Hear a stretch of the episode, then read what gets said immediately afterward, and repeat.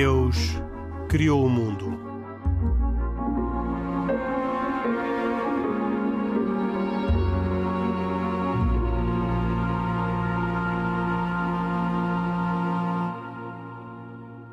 Boa noite. Esta é mais uma edição de E Deus Criou o Mundo, um programa semanal sobre temas de religião e de atualidade, ou talvez melhor, sobre a atualidade na perspectiva das religiões abrâmicas. Uma ideia de Carlos Quevedo, com cuidados técnicos de João Carrasco e a participação habitual de Khalid Jamal, muçulmano, Isaac Assor, judeu, Pedro Gil, católico, que comigo, Henrique Mota, fazemos semanalmente este programa. Hoje uh, propomos um tema uh, ligado mais intrinsecamente às religiões aquilo que poderíamos chamar o, o sagrado, o profano, o divino uh, e um, aquilo que também que ao contrário seria a profanação e a blasfémia. A notícia vem de, da ilha de São Miguel, uh, num jornal local chamado A Crença, dirigido pelo padre José Paulo Machado. Foi-nos chamada a atenção precisamente pelo Khalid Jamal, que uh, viu este artigo e um, me referiu ao Carlos Quevedo e achámos que seria um tema muito interessante para um programa de E Deus Criou o Mundo. O padre José Paulo Machado conta uma história uh, que o Pedro Gil explicará na, uh, qual a importância para, para os católicos, mas a história de alguém que deixou cair, desprezou a, a, a comunhão que tinha que tinha recebido uh, durante a missa e que leva o padre José Paulo Machado a fazer uma reflexão sobre a desacralização introduzida uh, na sociedade contemporânea e uma perda de, de reverência para com os sinais sacramentais. E a fazer uma pergunta: o que é que se pode considerar como realmente sagrado no património espiritual cristão e eu alargo esta pergunta ao que é que se pode uh, considerar realmente sagrado no património espiritual de cada uma das três religiões, católicos, muçulmanos e judeus. Pedro Gil, talvez valha a pena começar por explicar a importância uh, que desta, deste facto, desta história contada pelo, pelo uh, diretor e editorialista do Jornal da Crença relativamente a este episódio ocorrido recentemente na, na Ilha de São Miguel. O padre José Paulo Machado, no, no seu texto, diz uh, que a cena que ele assistiu na igreja diz que nunca lhe tinha acontecido em mais de 26 anos de vida sacerdotal. E eu vou passar a, a descrever o que ele disse. Uh, estava eu a dar a comunhão à aula direita do templo quando me alertaram para uma hóstia quase inteira no chão. De imediato fui ao banco onde a revoltante cena aconteceu e confrontei a pessoa que estava junto do resto da profanada partícula. Resposta: Não quis tudo, não me soube bem, deitei fora. Cumpriu-me juntar Jesus sacramentado e comungá-lo diante da Assembleia presente na dita bancada. Pronto, depois ele faz outras considerações, isto é a essência da coisa. Então, eh, no, no cristianismo, o, o, pão que durante a Santa Missa é objeto das palavras do sacerdote que naquela altura representa Cristo e diz para o pão, isto é o meu corpo, isso significa que naquilo que continua a parecer ser pão passa a estar o próprio Jesus Cristo com o seu corpo, o sangue, a alma e a divindade. Portanto, há, coisa, há poucas coisas mais. Quer dizer, não há nada que seja tão maximamente sagrado quanto isto, não é? Portanto, dá para entender como Portanto, esta isso é, é é, o expoente máximo daquilo que poderia pensar-se como sendo sagrado para a religião católica. É uma das manifestações de Deus que é plena, não, não, não é única. Deus pode aparecer também a cada um de nós, nós também podemos falar com Ele uh, pessoalmente, uh, mas sim que é seguro, é certo que naqueles gestos sagrados que, que a Igreja tem, que são sete, que chamamos sacramentos, não é? são situações em que pelas palavras do sacerdote, Deus atua sempre. Portanto, temos a certeza que ali está. E na, na Eucaristia, nome que também lhe damos, enfim, a esse pão que passa a ser outra coisa que, embora parecendo pão, não, ali está o, o, Deus todo, não, não é possível ter mais. E por isso, este é um gesto que é, magoa imenso para quem tem tem fé, não é? Portanto, esta contar... história contada uh, aqui é, é, uma profanação e a minha pergunta é: há alguma profanação que possa ser maior do que esta para os católicos? Não, eu não, não, sei se existe um ranking de profanações, não é? Sim. No, no, nos casos em que está em causa o próprio Deus e em que ele é confrontado e desafiado, ou que é tratado com desprezo e indiferença, não há coisa maior. Eu gostava de dizer que, em tudo nesta história, nós não sabemos o que é que a pessoa em causa pensava que estava a fazer. Ok? E é preciso sempre dar aqui, evidentemente, essa, todo esse benefício da dúvida. Porque hum, pode acontecer perfeitamente que, que, que, julgasse ser um rito, um rito que incluía uma espécie de participação numa refeição que tem aquela forma, forma simbólica, mas que não tivesse outra, outra, outra dimensão senão uma qualquer forma de oração e que aquilo fosse um qualquer uma forma de, uma, de alimento comum. E, portanto, a pessoa pode não saber o que está a fazer. Por isso... eu, eu chamo a atenção para isto porque não, não me estranha que em muitos católicos esta noção de que no pão que se usa, entre aspas, na, na missa, está o próprio Jesus Cristo, essa noção pode estar muito em, em quebra. Eu, eu, não sei se me é permitido já agora dar esta dado, porque acho que interessa como dado, mas neste momento os bispos nos Estados Unidos estão para preparar um documento sobre a Eucaristia, porque eles estão preocupados, entre outras coisas, porque numa sondagem feita há uns anos atrás, chegaram à conclusão que nem um terço dos católicos reconhece que na, na Eucaristia esteja realmente presente Jesus Cristo. E, portanto, podia acontecer que esta pessoa em causa estivesse na ignorância. Aliás, curiosamente, no artigo uh, editorial que temos estado a, a comentar, uh, o, o, autor, Padre Japal Machado, faz a pergunta: quando não é reconhecida a sacralidade de Jesus nos sinais celebrativos, o que é que podemos fazer? É? Portanto, pois. Parece. É Quer dizer, quando não é reconhecida, nós temos que, ou, ou, ou se a pessoa estiver na ignorância, não é? É, é? é, que a pessoa caia em si. Portanto, é haver uma, uma espécie de ações de sensibilização ou de formação, demos-lhe o nome que quisermos.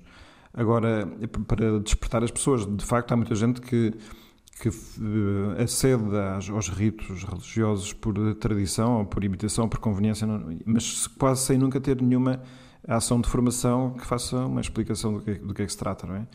Pronto, mas podia acontecer, mas esses casos julgo são raros, eu na verdade não, não conheço, mas sei que existem, são aquelas pessoas que não obstante estarem plenamente convencidos do que aquele está presente, no entanto estão numa atitude de desafio para com Deus, isso também é possível.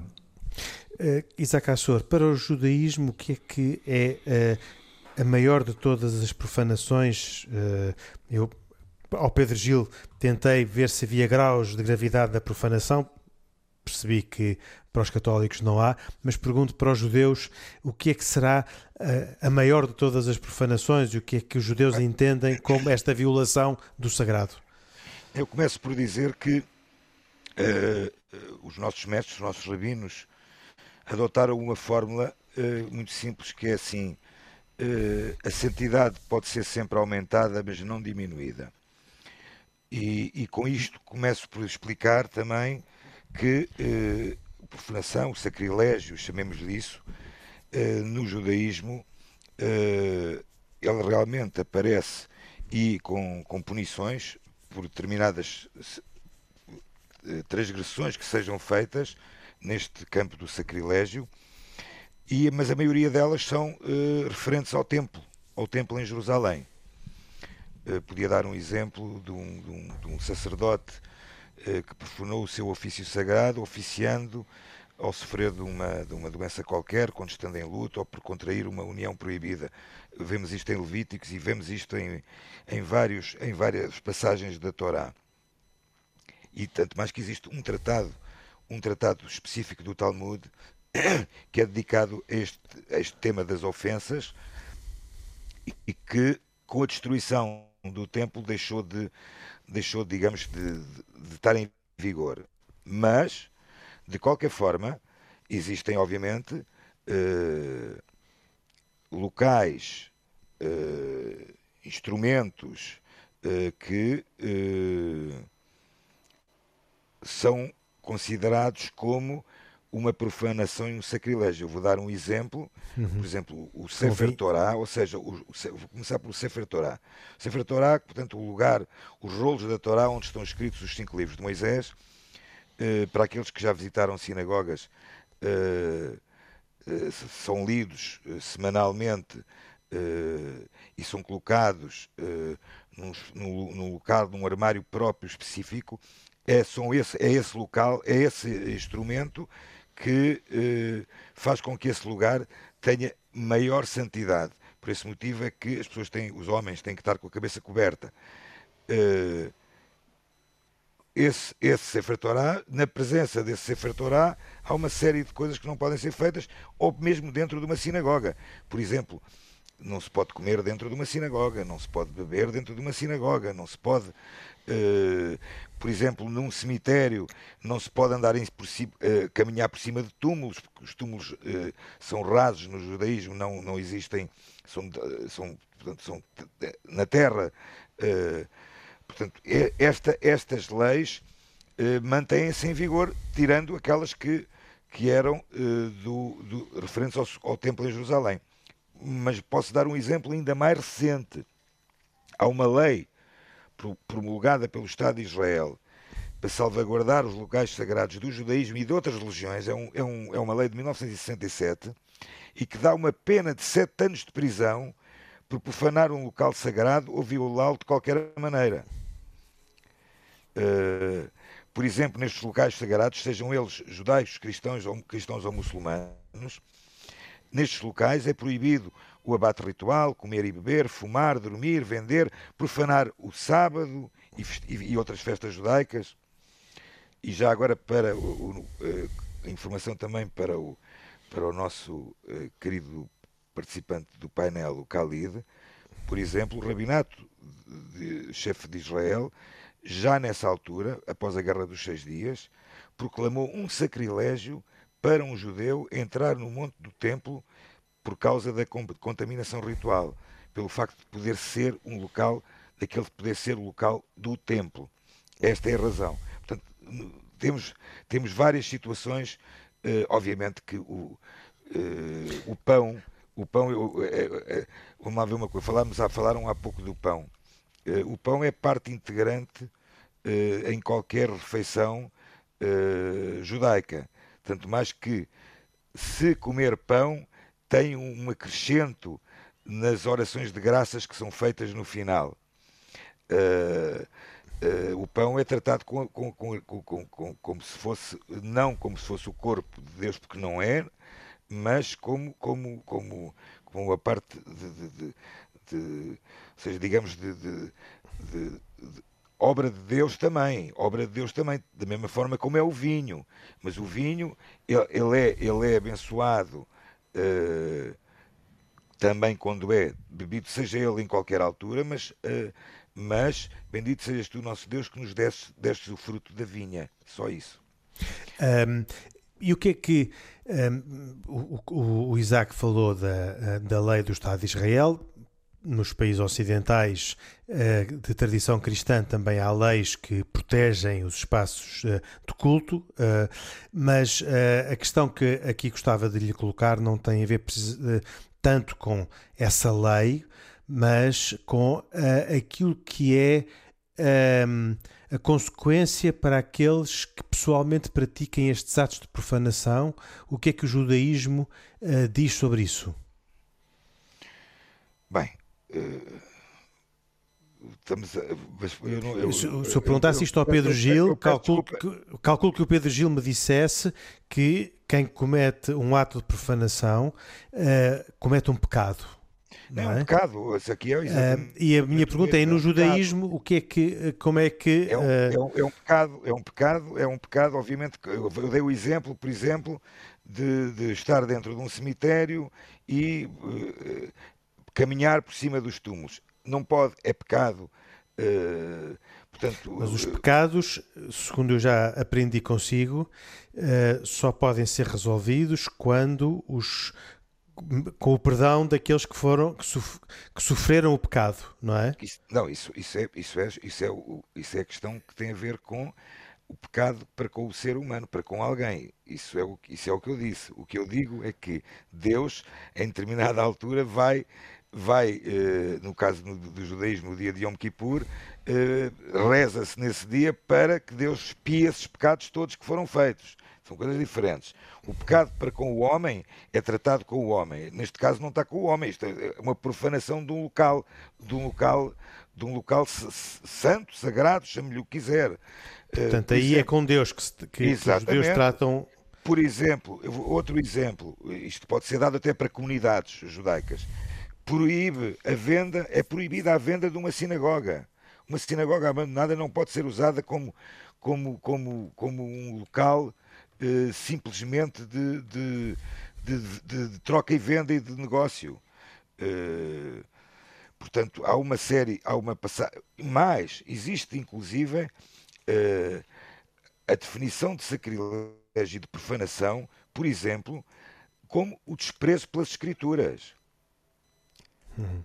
Por exemplo, o primeiro registro de, de, de, ato de sacrilégio que temos, que temos nas escrituras, sabe, sabe quem é que fez? foi, foi Esaú, Esav, que vendeu o seu direito de, de primogênito.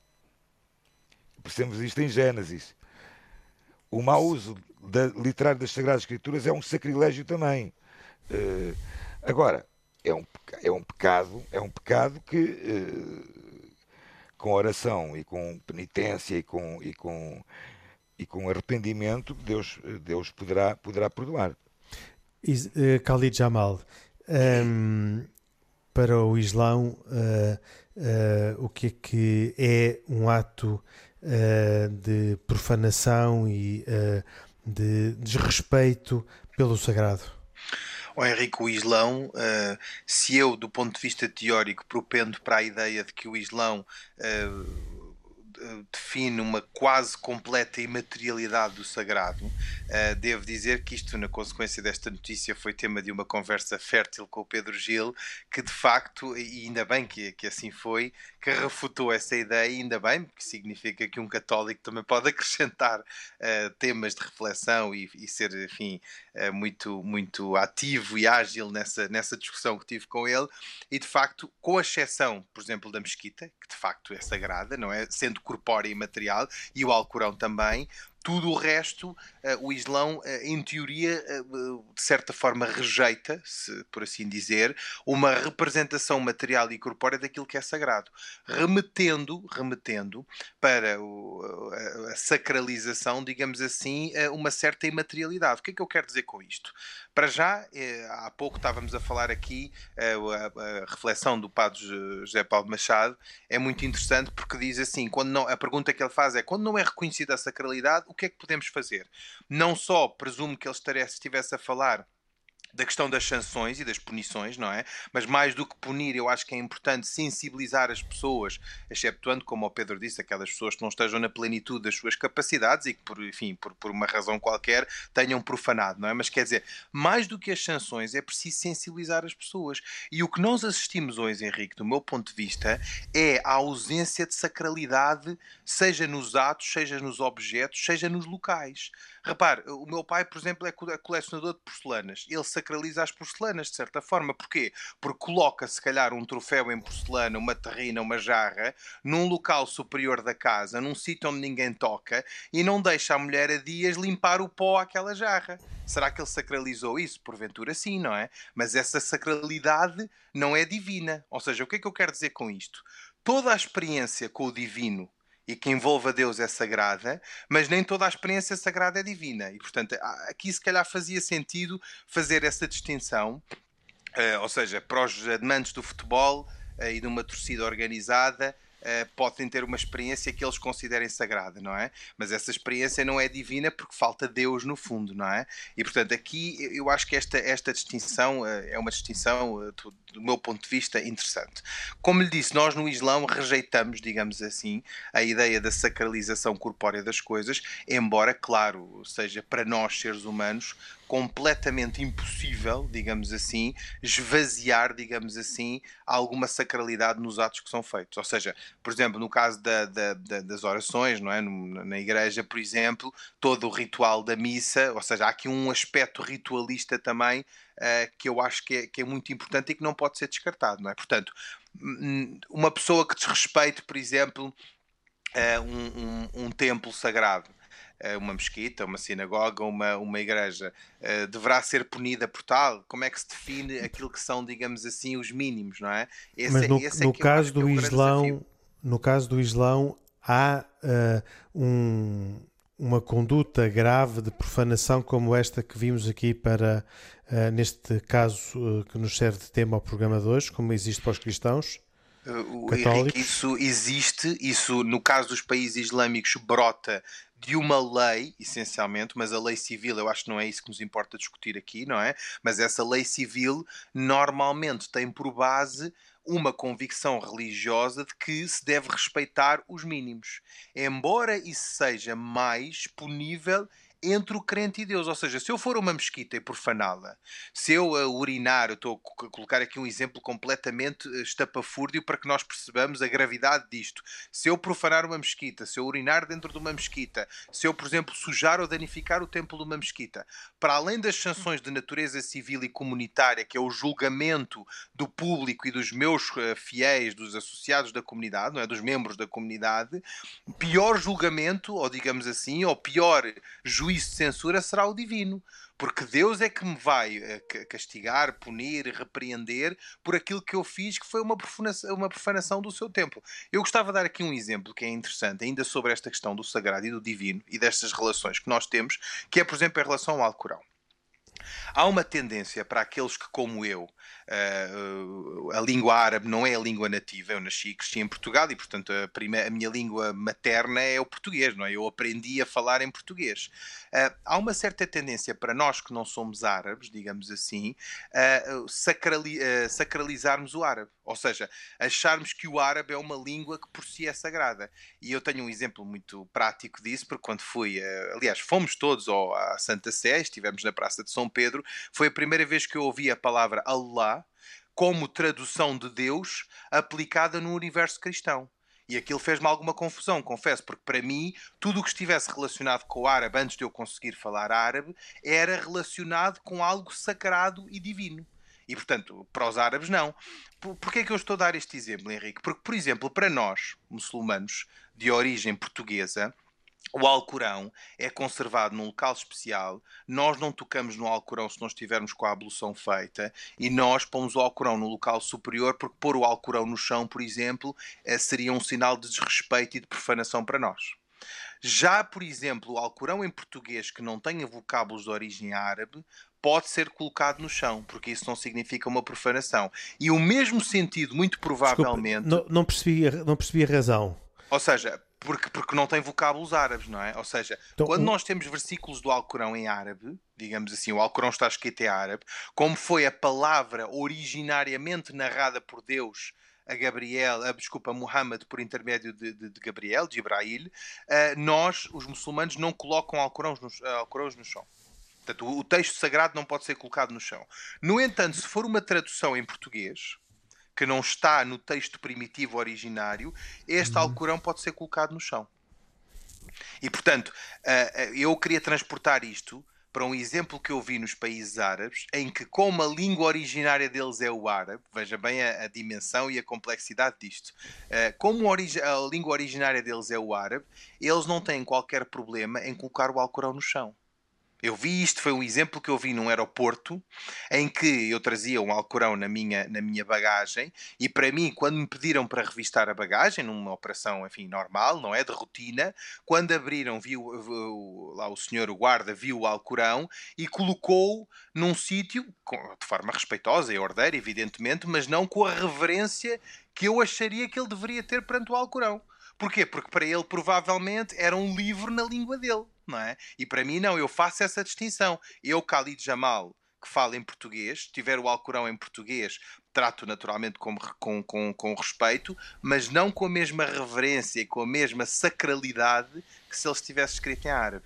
E hum. isto eu acho que é simbólico e sintomático, digamos assim, daquilo que eu estive a dizer, que no fundo a sacralidade uh, também tem aqui um aspecto ou uma convicção, okay. digamos assim, que cada um faz à sua maneira e fruto da sua herança cultural oh, oh, e da sua experiência oh, religiosa. Mas desculpa, desculpa, mas, desculpa, mas eu, eu, sou, eu, eu tenho livros, uh, uh, tenho a Torá em português, uh, tenho em hebraico, já vi também em francês, já vi. Ou seja, eu acho que a, a, o facto da língua, no caso do judaísmo tradicional, as orações são todas feitas em hebraico, é verdade, mas não, ou seja, não é só, não é, não é a língua que dá a sacralidade. Que confere mas, isso, claro. Mas sim o contexto. O contexto Verdade. e o texto. E Verdade. o texto. Mas, oh, Isaac, uma pergunta, uma pergunta para ti. Um, o Talmud, ou a Torá, desculpa, a Torá, numa, num templo, numa sinagoga, torna-se mais sagrada. Eu não, eu não queria usar o termo mais sagrada, mas tem uma sacralidade diferente do que a Torá em casa, por exemplo? Para já, não. A Torá que eu tenho em casa é um livro. Ou seja, é um livro. É um livro que foi impresso. Eu, quando falo em Torá nas sinagogas, estou a falar do Sefer Torá, ou seja, são os rolos da Torá, que são escritos uh, por um especialista uh, num manuscrito próprio, em que uh, esses sim tornam o local... Estes gozam, gozam de um estatuto especial, Isaac. Não, não, exatamente. Não, o facto de haver esses rolos da Torá nas sinagogas é que tornam esse local, uh, chamemos-lhe um pequeno templo.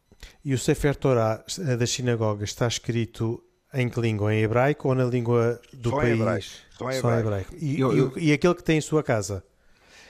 os livros que tenho em casa têm em hebraico e alguns deles só em hebraico, outros também com tradução. Mas a Torá, há uma tradução portuguesa da Torá. Ah, ah existem traduções e o, portuguesas. E o Isaac usa eh, na, na, na, sua, na sua prática religiosa? No acompanhamento, por exemplo, se não sou eu, imaginando que não sou eu a ler, a ler no Sefer Torá, que muitas vezes não sou, mas poderei ser, porque também sei fazer, também, também sei ler diretamente no Sefer Torá eh, se estiver a acompanhar, estou a acompanhar provavelmente com uma edição que tem, uh, que tem a tradução em português, inclusive com alguns comentários. Isaac, eu gostava de perguntar, é, porque eu acho que assisti a isso, na, na sinagoga, quando é lida a Torá, quem lê não toca na, na, diretamente com as mãos na, pode, na, Torá. Não, não, pode tocar, nem, nem pode tocar com os dedos, com as mãos diretamente nesses, nesses, nesse. Mas porquê, Isaac? Porquê? Por curiosidade? Ah, porque, porque, porque aí está o, o, a, a, forma como foi escrita. O, o, vocês não sei se tiveram, o Pedro, não sei se tiveste a oportunidade de ver o texto mesmo. Não sei Sim. se viste. Viste? Sim, vivi. Ou seja, até a própria forma como ela é escrita é, tem, tem, um, tem um, uma, um, uma caligrafia própria, uma caligrafia sagrada, muito não é? Própria, muito própria, sagrada, escrita, só para terem uma, uma ideia, um Sefer Torah, a, escrita de um Sefer Torah pode demorar eh, dois a três anos a ser feita. Estamos a falar dos cinco livros de Moisés eh, e, e atenção, nesse, nessa escrita eh, só está Claramente. Mas, oh, oh, Isaac, eu acho que aqui, quando nós há pouco estávamos a discutir esta questão da hóstia, do... há aqui um risco, não é? Que é se nós sacralizamos determinados objetos, seja a Torá, o Alcorão, a Bíblia ou a hóstia consagrada, há um risco muito grande em consagrar essa sacralidade, porque se alguém a desrespeita, ela deve ser punida. Punida, ou pelo menos uh, resulta num repúdio daqueles que são os crentes. Imagina que alguém pegasse numa Torá ou no Alcorão ou o mandasse ao chão. Nós uh, iríamos ficar com certeza muito aborrecidos não, não, e revoltados caso, com essa pessoa, não é? Oh, oh, oh, Khalid, no caso do Sefer Torá, se por um acaso ele cair numa sinagoga, as pessoas que estão presentes e que, vi, e que viram a queda do Sefer Torá são obrigadas a jejuar durante pelo menos um dia. Pois, isso como forma de pagar o preço, digamos assim, dessa desgraça. Ou seja, é? ou, dessa, ou seja, ou seja vamos ver, há, há, há, há, objetos, há situações que, que realmente têm a sua sacralidade. Isso não há, não há forma nenhuma. Nós eu, não... eu não entendo muito. É assim, eu, eu, eu, na, na, forma diferente como nós estamos a reagir eh, em relação a estas reflexões, eu acho que se reflete aqui algumas diferenças sobre o nosso próprio conceito de Deus, porque assim, no caso do Islão, Deus é totalmente transcendente ele não tem nenhuma expressão humana. É? Material, sim. Pronto, sim. portanto, é, é manter, manter, Deus nessa distância é, é, particularmente apreciado dentro da visão islâmica. No caso do judaísmo, houve uma maior eh, aproximação porque Deus falou várias vezes e depois, sobretudo, porque pediu a construção do templo, onde a Shekinah, portanto, a presença de Deus, se, se dava lá.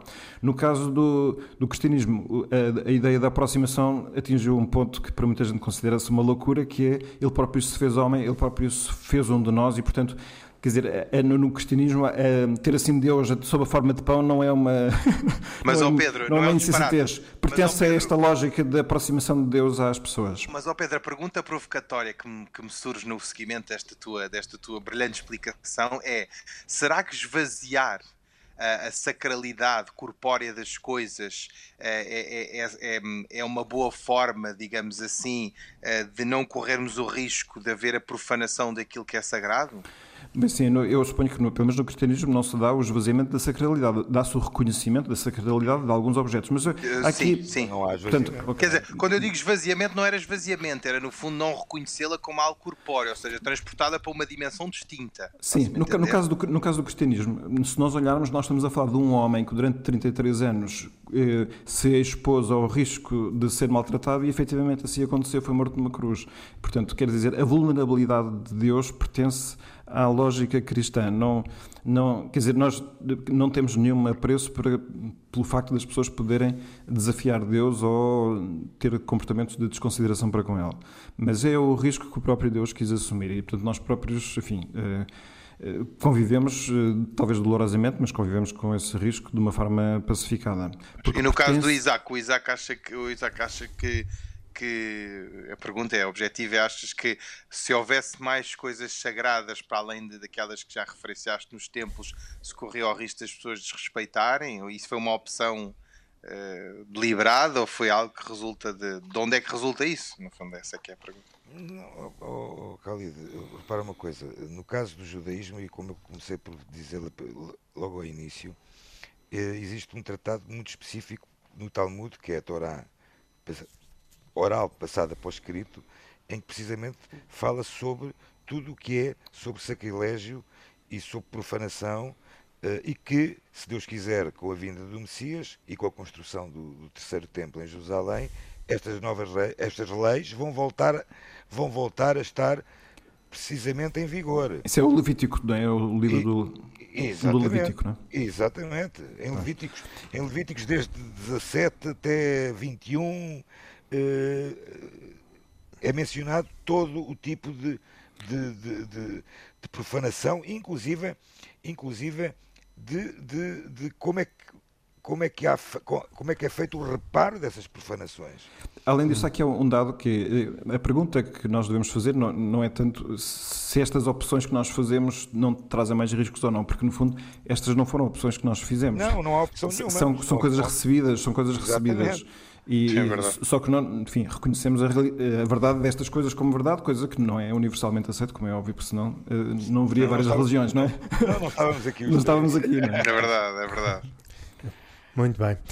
Um, tivemos a, a, falar sobre o sagrado, o profano e, e as, as um, os, os, gestos que desrespeitam o sagrado uh, e o que isso sofre cada uma das três religiões. Temos ainda tempo para falar das uh, vossas recomendações. Peço que uh, cada um, uh, começando pelo uh, Khalid Jamal, me deem as vossas recomendações para, para esta semana, já em, no mês de julho, já a, a começar quase férias para muitas pessoas. Olha, eu trago-vos uma notícia de, de, de, daquilo que já falámos no passado, que é chamada Casa da Família Abrahamica, é Abu Dhabi. Desta vez, uma iniciativa que brota de um país de maioria islâmica, que vai juntar cristãos, judeus e muçulmanos nesta, neste ponto de referência a Abu Dhabi, capital dos Emirados, e que inclui uma sinagoga, uma igreja e uma mesquita. E que, cito, pretende ser um farol de compreensão e coexistência pacífica entre as três religiões monoteístas, inspirado no documento sobre a fraternidade humana. É verdade, Abu Dhabi vai ter em 2022 um complexo uh, e estas são as declarações deste chamado Comitê Superior da Fraternidade Humana. E portanto, eu já fiz o desafio ao Pedro, faço aqui também ao Isaac em on desta vez. Espero que nós os três possamos uh, um dia, se Deus quiser, visitar esta. Estes três, uh, e já agora permitam-me só partilhar os nomes destes três locais. Os nomes das casas distintas são Mesquita Imam Al-Tayyib, em homenagem ao Imam da Azhar uh, Ahmad Al-Tayyib, Igreja de São Francisco, naturalmente em homenagem ao Papa Francisco, e para agrado do Isaac, a sinagoga chama-se Moisés Ben Maimon. Ah. E, portanto, uh, eu acho que o Isaac ter muita curiosidade em ir lá, e nós também, e Deus queira que possamos, possamos ir lá os três fazer um programa. Curiosamente, uh, acrescento, uh, em Berlim está a ser construída uma, um espaço também de diálogo interreligioso muito semelhante a esse, uh, com a, a, presença das três religiões abraâmicas, mas neste caso, não, no caso do cristianismo, não são representados pela religião católica, mas pela, por uma um, denominação protestante. Um, Khalid um, Isaac Assor, a sua recomendação para para a próxima gostava, semana. Eu gostava de dar uma nota uh, de que os CTT associaram-se ao programa Nunca Esquecer, prestando homenagem uh, aos portugueses que salvaram uh, seres humanos durante a Segunda Guerra Mundial, colocando as suas vidas em risco para ajudarem as vítimas da, as vítimas da perseguição nazi, nazi. E o mais interessante, eu por acaso tive conhecimento disto esta semana, durante esta semana, existe uma série de, de selos, eh, série Memória do Holocausto, eh, eh, de Aristides Sousa Mendes, um bloco Memória do Holocausto, um subscrito, primeiro dia com série Memória do Holocausto, e inclusive existe uma, uma pagela com série e bloco Memória do Holocausto, muito bem feitos com, e com muita intenção, penso eu, de, de recordar, porque recordar será sempre viver.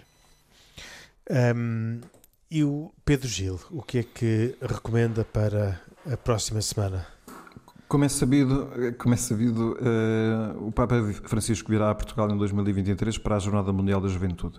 E a organização fez um anúncio que é que, uh, havendo nessa altura um coro de 200 pessoas para cantar nos vários eventos com o Papa, Pois uh, fizeram um anúncio a dizer: se sabes ler música, tens entre 15 e 30 anos, à data de agosto de 2023, e queres fazer parte de um projeto musical único, inscreve-te junto da tua Diocese.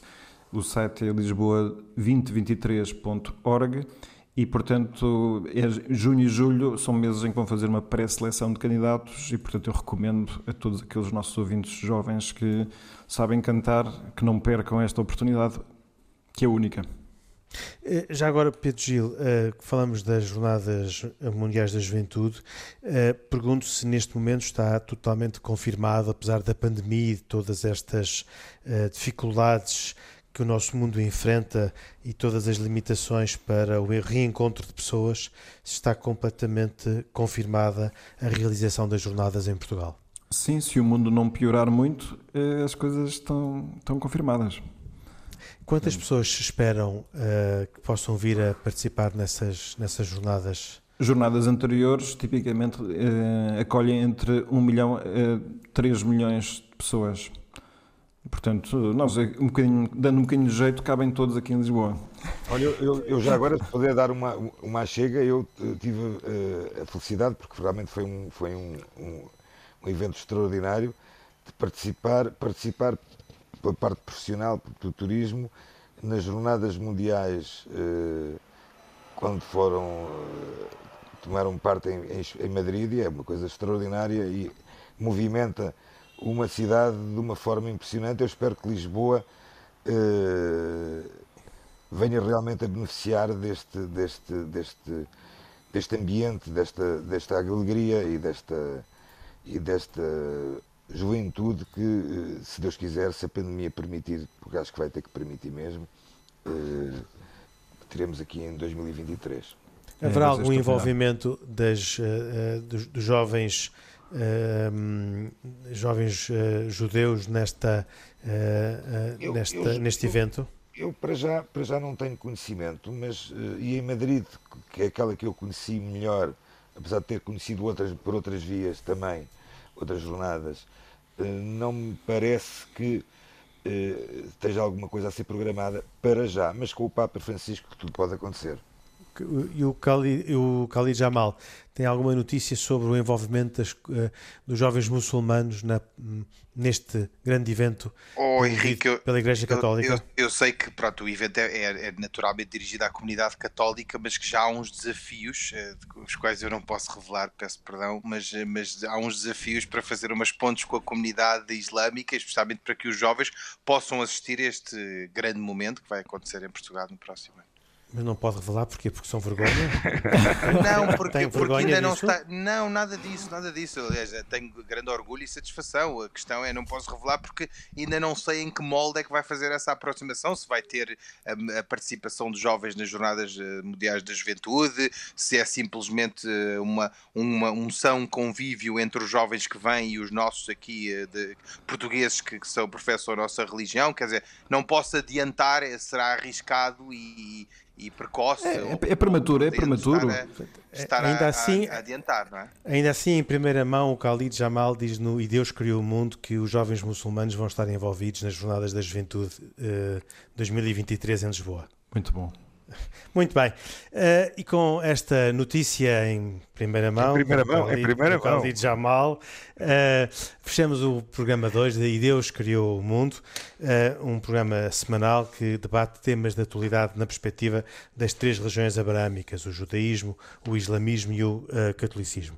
Um, comigo estiveram Isaac Assor, judeu, Khalid Jamal, muçulmano e Pedro Gil, católico que uh, semanalmente fazem este programa, que tem autoria e produção de Carlos Quevedo e cuidados técnicos de João Carrasco. Nós voltamos dois, oito dias para mais uma emissão de E Deus Criou o Mundo. Até para a semana, se Deus quiser. Boa noite.